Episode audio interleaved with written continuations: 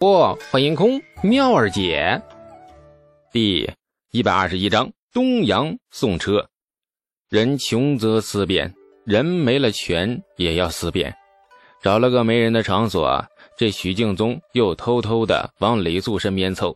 这次许敬宗有目的，开场白便是一阵漫无边际的闲扯。首先是说火药用料，长安万寿关的硫磺卖多少，硝石卖多少。相比东市的价格是多少？而他许敬宗可以凭三寸不烂之舌以及以往积累下来的人脉，将价格杀到多少？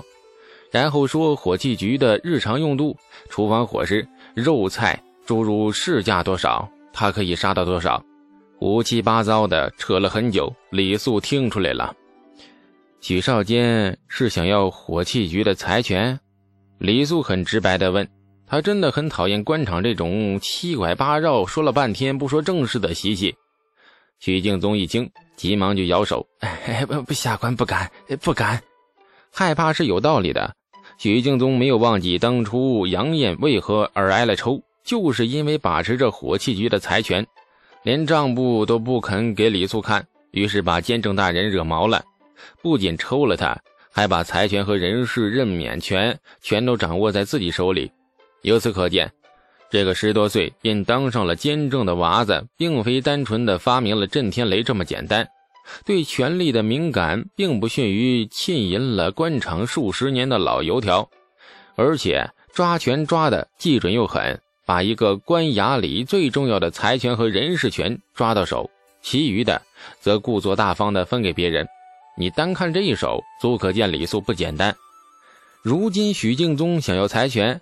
若不是倚仗着这些日子呀，与李坚正走得很近，二人有几分小人欺小人的狼狈之情，今日倒真的有几分作死的味道了。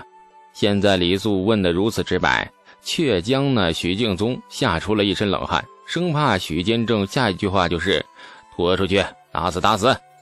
这等了半天没见李素说话，许敬宗小心翼翼地抬头，那见李素神情复杂地看着他，真的很复杂呀。似乎带着几分同情，几分怜悯，还有几分幸灾乐祸。许少坚有话不妨直说：你我二人不仅是主从，亦是朋友知己。财权交给别人，我自不放心；交给你，我有什么不放心的呀？火器局上下官吏里面，我最信任的人是你。你帮我掌财，我正求之不得。李素说的不是虚套话。一边说，一边从桌案上就递过了几本大小不一的账簿，快拿去，拿去啊！以后火器局的财权就交给你了。财权放得很痛快，许敬宗甚至都没有直接开口要，李素便很爽快的给了，给的太痛快，许敬宗不由得心惊肉跳。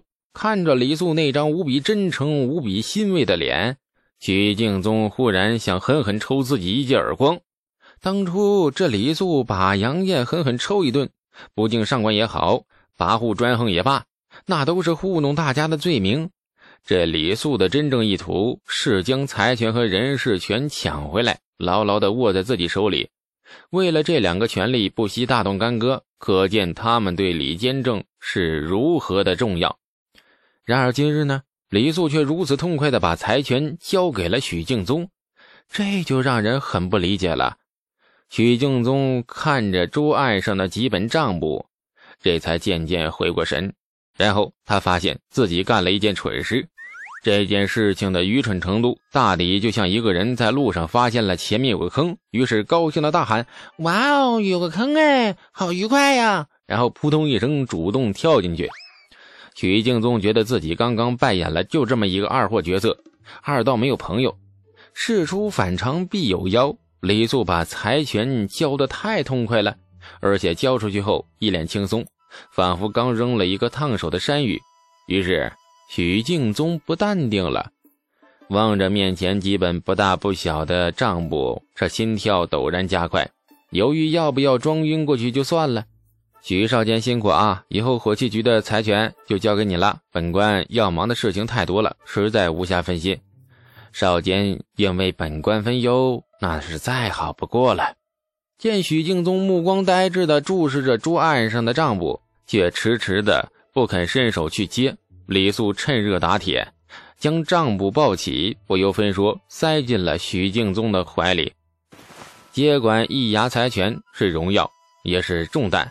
望许少监勿负家国，勿负陛下，将此重任一肩担起。李素的神情正经，语重心长。许敬宗嘴角奋力地扯出了一个难看的笑容。监监监大人，下官下官忽感不适，恐怕……李素浑然未闻，飞快地打断了他的话头。哎呀，少监接管财权后，不知道要做的第一件事情是什么吗？是是是是什么？指了指面前大小颜色不一的几本账簿，李素露出了纠结的表情。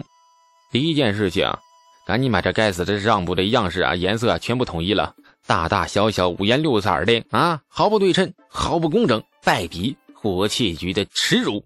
啊啊！这知道第二件事情是什么吗？什么呀？这李素露出了对待同事如同春天般温暖的笑容，当然是需要钱呢。火器局的小钱袋已经空了，你没有听到叮叮当当的响声吗？许敬宗脸色迅速变得很难看。叮叮叮叮当当，对呀，咱们呢穷的是叮叮当当响了，快去户部要钱啊！对了，要钱之前先立一个军令状。比如说要不到钱，愿意割下大好头颅做什么酒器之类的，做尿壶也行，用法不拘一格，大可以推陈出新。还有，说到要做到啊！爱你。马蹄踏着夕阳的余晖，咕咚咕咚，哎，载着李素悠悠的回家。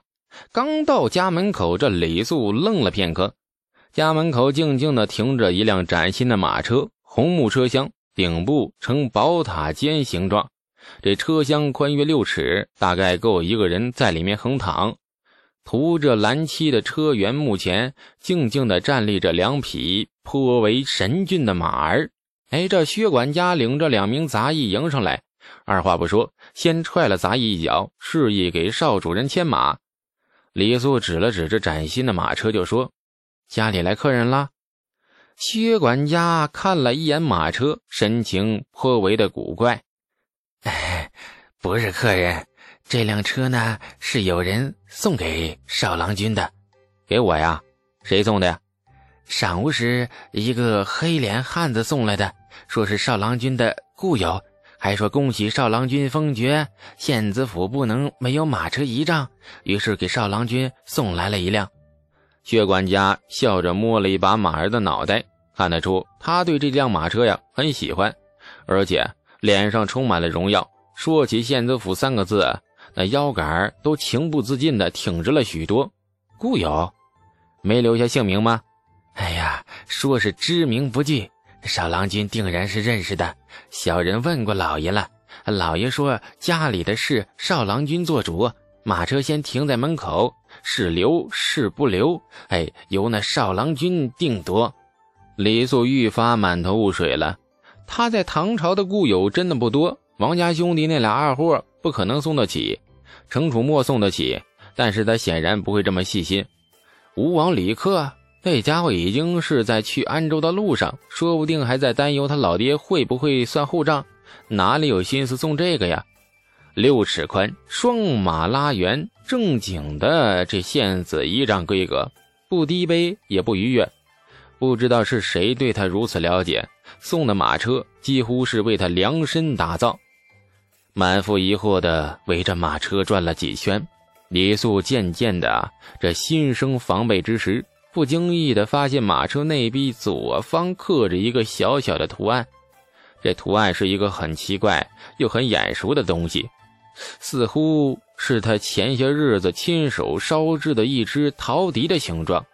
李素笑了。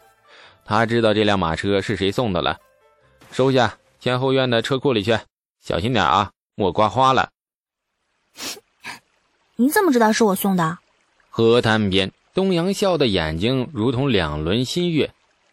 我的眼睛被道观的道士开过光，很厉害的。嗯，这李素一本正经的说，接着忽然换上了一副不太正经的样子，就瞄着东阳。我还能一眼看穿你衣服里藏着两个小馒头哦，厉害吧？笑颜满面的东阳顿时是双颊绯红，羞得双臂捂胸，使劲的瞪着他。你，你这个，我，恢复了。羞怒的东阳刚站起身，却被李素拉着重新坐回去。哎，逗你呢，哎，你咋这么不识逗呢？还是谢谢你啊，马车很漂亮，我收下了。东阳仍气鼓鼓的瞪着他，然而气了很久，却发现自己对他生不起气。只好挫败的放弃，这俏脸又浮上了笑容，只是脸颊仍是有些羞红。马车喜欢吗？我特意命人按线子的仪仗打制的，只要你还是泾阳县子，那辆马车可在任何地方行驶无阻。好看，我很喜欢。如果能折算成钱，你还说你还说你？东阳气笑了，伸手便去揪李素的嘴。你什么都是钱呢？你举国上下这么市侩的县子，仅你独一个了。李素左右挣扎，哎哎哎，这叫独特的风景线，你懂个啥？这恋爱的心情很不错。月牙悄悄地爬到那树梢时，差不多也该到了各自回家的时候了。可是二人仍静静地倚靠在一起，都舍不得分开。要不，我们在村子里。四处走走，李素眨眼提议：“ 好。”农户人家睡得早，生活习惯也好。这个时间，家家户户已经闭门睡下。李素和东阳倒也不怕人看见，二人拉着手，慢慢的在村里的香墨小径上走着。十来名侍卫远远的跟在后面，不敢离他们太近。对二人手牵手的举动。侍卫们也很明智的选择视而不见。既然已经发誓对公主殿下效忠，从此便算是公主真正的不娶了。公主的一言一行，他们只会维护和保密，绝不会干涉。东阳两眼发亮，冰凉的小手握在李素的手里，不时微微颤抖，神情却颇为紧张的东张西望，嘴角偶尔掠过一丝兴奋的笑意。朋友们，本集已唠完，下集。更精彩！如果您能感谢您的收听，去运用商店下载 Patreon 运用城市，在首页搜索海量有声书，或点击下方链接听更多小说等内容。